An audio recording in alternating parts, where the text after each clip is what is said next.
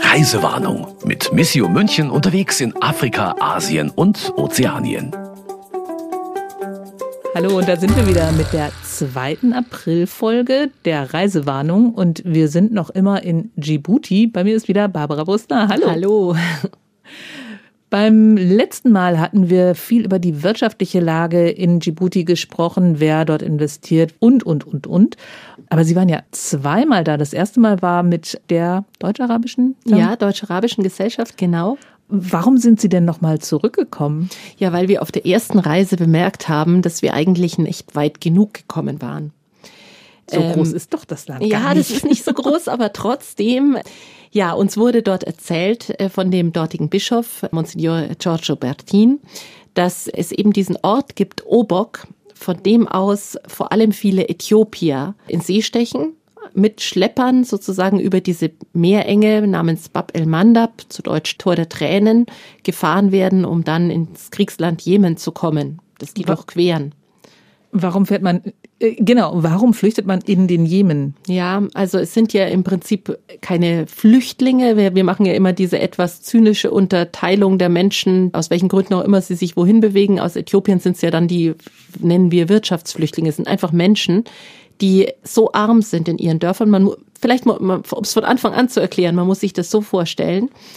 Es gibt in den äthiopischen Dörfern Anwerber, die durch diese Dörfer gehen und den Leuten dort erzählen, dass es für sie äh, möglich ist, ein besseres Leben zu bekommen, wenn sie da und dahin sozusagen auswandern.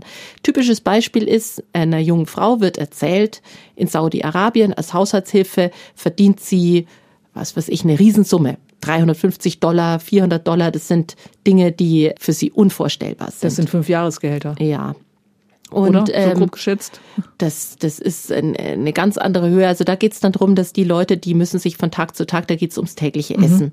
Und meistens liegt dann eine Familie zusammen, Geld, das eben für diese Strecke benötigt wird, um aus dem jeweiligen Ursprungsort in Äthiopien sozusagen sich auf den Weg zu machen. Und dann mhm. laufen die Leute. Nach Saudi-Arabien. Richtung Saudi-Arabien. Und Teile werden mit Bussen zurückgelegt, aber viele Teile werden auch einfach zu Fuß zurückgelegt.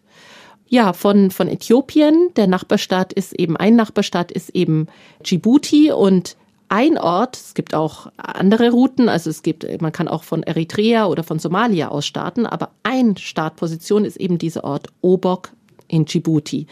Das heißt, als wir jetzt äh, unterwegs waren dorthin, haben wir an der Straße Menschen gesehen, Äthiopier gesehen, die äh, gelaufen sind. Junge Leute mit Sandalen an den Füßen und das Einzige, was man machen konnte, war, dass das Auto kurz angehalten hat und ähm, Fahrer hat Wasserflaschen hingestellt. Also es ist verboten, die Migranten mitzunehmen, weil das wäre ja dann Schleppertum. Man würde selbst zum Schlepper.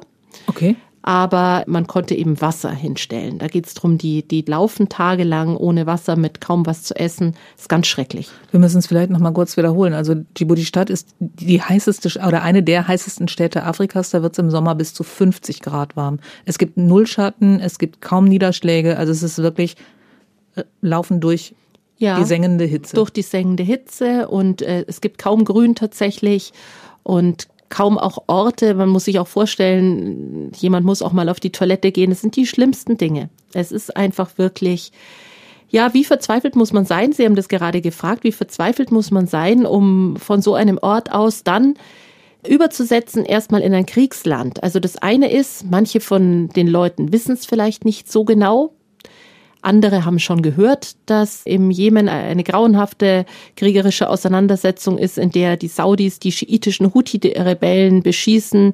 Die Hauptstadt Sanaa, aus der sind 2015 äh, massiv Leute in die andere Richtung eben geflohen. Also die haben das vielleicht gehört, aber ich denke, der Mensch, wenn der verzweifelt genug ist, weil er sich von Tag zu Tag seine Familie nicht ernähren kann, der blendet das aus und nimmt den letzten ähm, Hoffnungsschimmer und dann hören sie eben eher die Geschichten von den Paaren, die es geschafft haben. Und wir haben eben diese jungen Äthiopier, diese Strecke begleitet und gesehen, diese Strecke hin bis Obok. Und dann waren wir in Obok.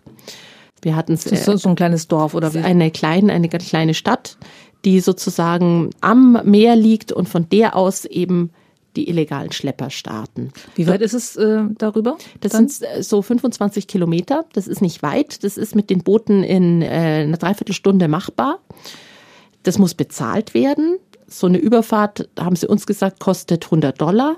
Also die muss man dann auch erstmal haben. Und das ist auch der Grund dafür, warum dann viele der Migranten auch an bestimmten Orten hängen bleiben. Also wir haben zum Beispiel einen jungen Mann aus Jimma in Äthiopien getroffen, der hat Flaschen gesammelt. Da lagen überall Flaschen rum.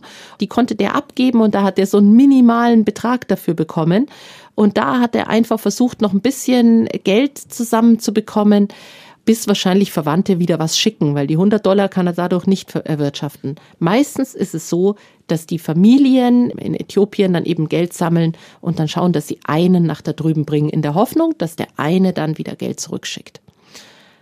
Weil dieses Gehalt ja durchaus verlockend klingt. Also ich habe das eben so lapidar gesagt, das sind zwei Jahresgehälter, also bei, beim ja. Durchschnittsverdienst in Äthiopien ja. kommt das tatsächlich ungefähr hin, oder? Ja, wobei das ja, wobei das ja nicht die Gehälter sind, die nachher auch dann gezahlt werden. Das sind ja, ja meistens die Aussicht darauf. Die Aus, richtig. Genau. Das Schlimme daran ist ja, dass das die in den meisten Fällen leere Versprechungen sind. Es ist eben eine Form des Menschenhandels in der äh, diese Menschen äh, sich sozusagen auf den Menschenschmuggel da einlassen und dann das Kriegsland durchqueren. Das ist erstmal katastrophal, weil äh, die Rebellen dort ja auch wissen und auch die anderen wissen, dass äh, wenn sie jemanden von diesen jungen Äthiopiern kidnappen, es zu Hause jemanden gibt, der bereit ist, Lösegeld zu bezahlen. Also auch das passiert. Und dann kann man sich vorstellen, ein Kriegsland zu durchqueren, gerade als junge Frau. Wie oft geht das gut? Also es sind entsetzlichste Dinge, die da passieren. Und in Saudi-Arabien ist das Problem, eigentlich hat ja Äthiopien sogar verboten, dass äh, die eigenen Leute als äh, Haushaltshilfen sozusagen sich anstellen lassen dürfen, weil man eben wusste, was für schlimme Dinge passieren. Pässe werden einkassiert. Das ist komplett eine Form der modernen Sklaverei im Prinzip. Also man hat dann als äthiopische Haushaltshilfe kaum mehr Einfluss darauf. Äh, man hat keine Handhabe. Wenn dann Vorfälle sind, sei es sexuelle Übergriffe in der Familie oder eben eine Ausbeutung, einfach, mhm. dass jemand so viel arbeiten muss, dass er fast zusammenbricht, dann hat der kaum eine Handhabe.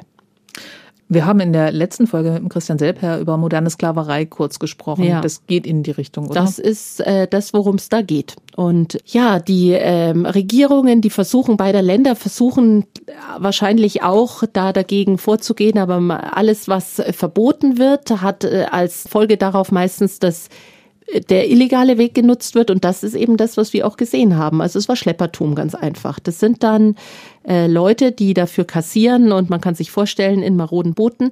Und da passiert das, natürlich genau, auch. Genau, das wäre jetzt gerade meine Frage, ja. weil bei einer Dreiviertelstunde darüber, da kann man ja dann auch ordentliche Boote nutzen, tun die aber Könnte nicht. Könnte man, oder? aber nachdem das alles illegal ist, gibt es überhaupt keine Standards. Und das Schlimme dran ist, wenn jemand auf der Überquerung ist und der hat Angst vor der Polizei aufgegriffen zu werden, dann kann das auch schon mal passieren, dass er die Leute ins, ins Meer wirft.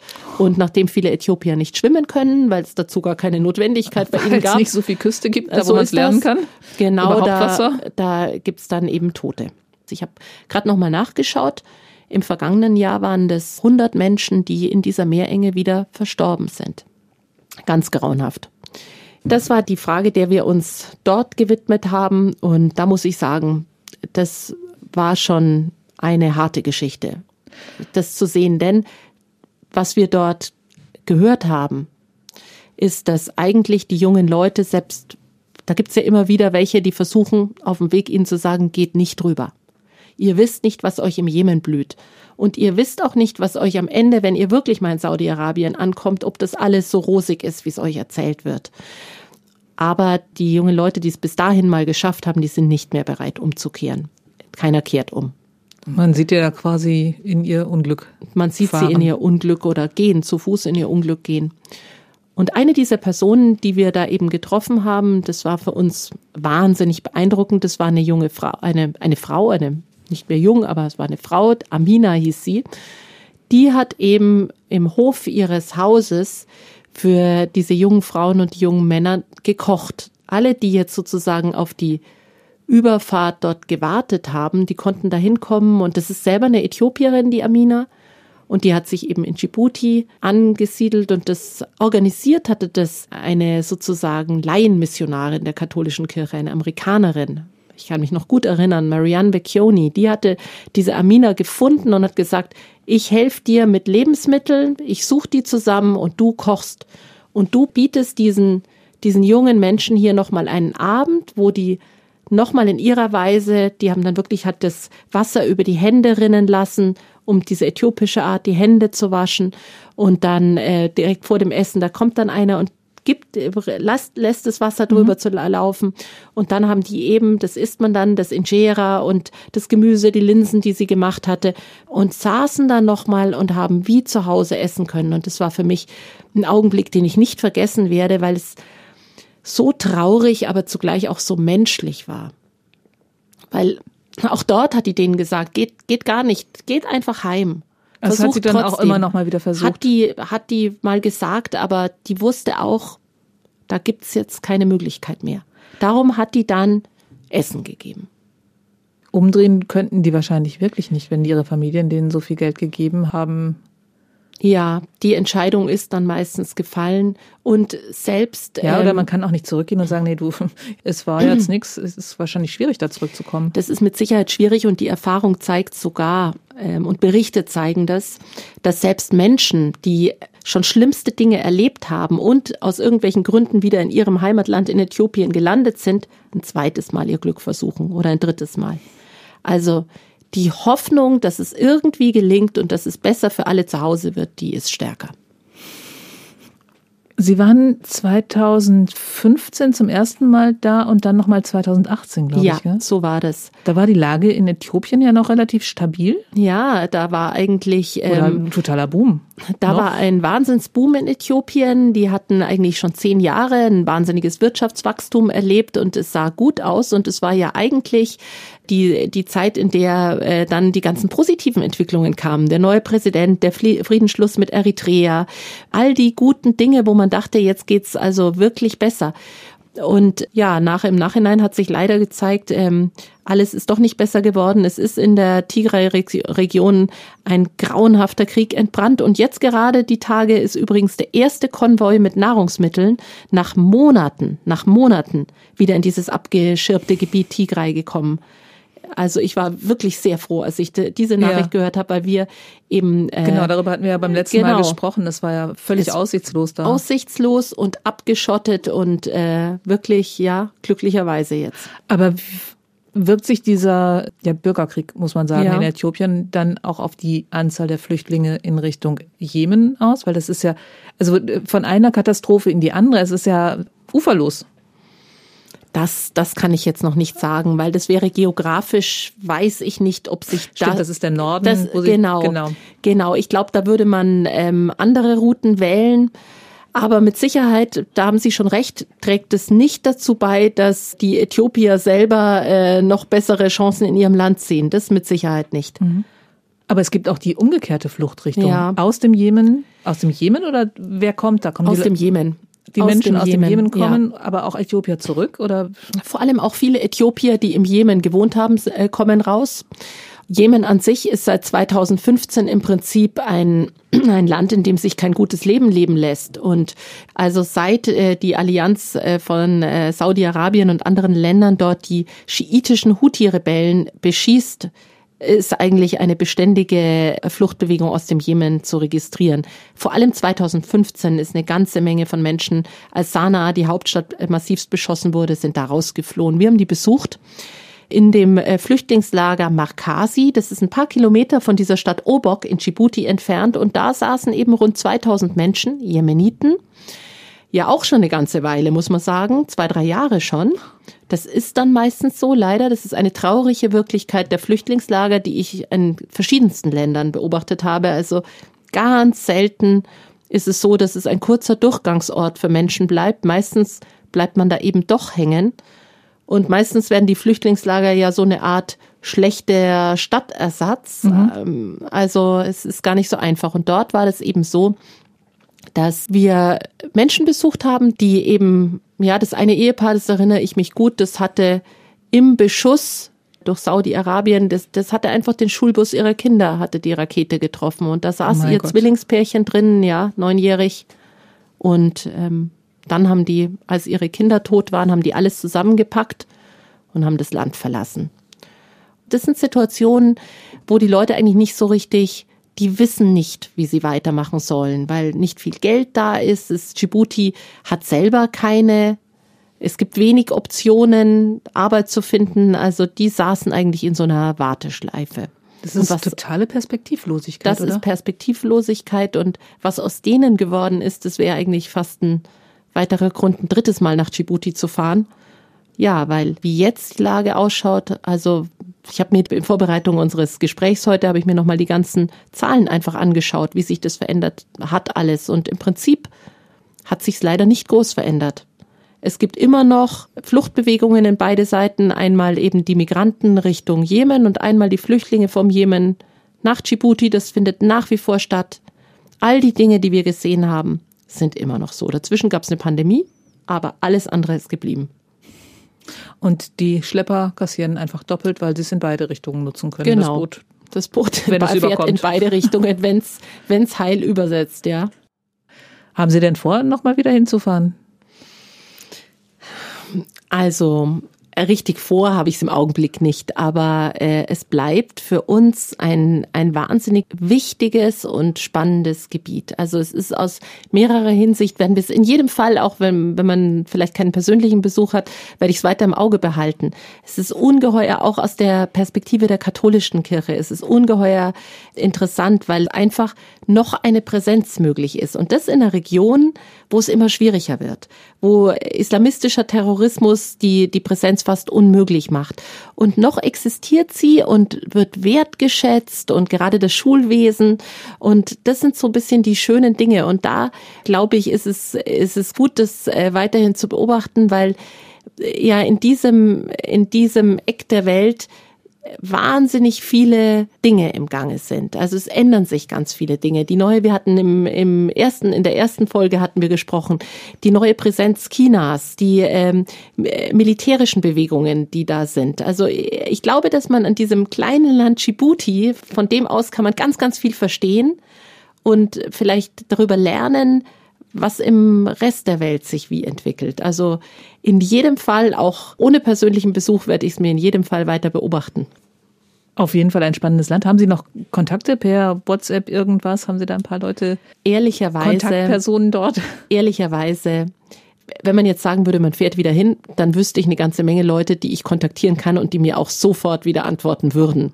Aber ich muss zugeben, da wir zwischenzeitlich schon in so vielen anderen Ländern waren, wenn ich überall hin dauerhaft äh, WhatsApps und andere Kontakte halten würde, dann würde ich meines Lebens nicht mehr froh, ich schaff's nicht. Insofern verlasse ich mich drauf, dass es mir niemand übel nimmt, wenn okay. man sozusagen in diese, diese Art Schweigen verfällt und mhm. dann, wenn was wieder aktuell wird, sich so meldet. Und ich glaube, den anderen auf der anderen Seite geht's eigentlich ganz genauso. Wahrscheinlich, ja. Also die katholische Kirche ist noch präsent präsent geworden ist sie, glaube ich, irgendwie mal durch Missionare. Ja. Eine total spannende Geschichte, die auch nicht ganz unkritisch zu sehen ist, mit der sich Missio aber auch auseinandersetzt. Und das wird nämlich Thema sein, die Missionsgeschichte, in unserer nächsten Folge im Mai. Dann ist Christina Balbach im Studio. Und diese Folge können Sie dann hören am 1. Mai oder ab dem 1. Mai. Und nochmal zur Erinnerung, wenn Ihnen gefallen hat, was Sie gehört haben, dann geben Sie uns doch Ihre Stimme, denn wir sind nominiert für den Deutschen Podcastpreis. Wie und wo Sie abstimmen können, das steht in den Shownotes dieser Folge und natürlich auch auf missio.com. Und Sie können noch mehr tun, nämlich uns weiterempfehlen, je nachdem, über welchen Streamingdienst Sie uns jetzt gerade gehört haben. Es gibt bei den meisten die Funktion Teilen. Wäre doch schön, wenn möglichst viele Menschen von der Arbeit von Missio erfahren würden. Barbara Bustler. Spannend war's, so ein kleines Land und so viele Geschichten. danke fürs Erzählen. Ja, danke auch. Und wir beide sagen danke fürs Zuhören und fürs Voten. Und damit verabschieden wir uns für heute. Machen Sie es gut. Bis zum nächsten Mal. Ihre Barbara Brüssler und Brigitte Strauß. Das war Reisewarnung mit Missio München unterwegs in Afrika, Asien und Ozeanien. Ein Podcast von Missio München, produziert vom katholischen Medienhaus St. Michaelsbund.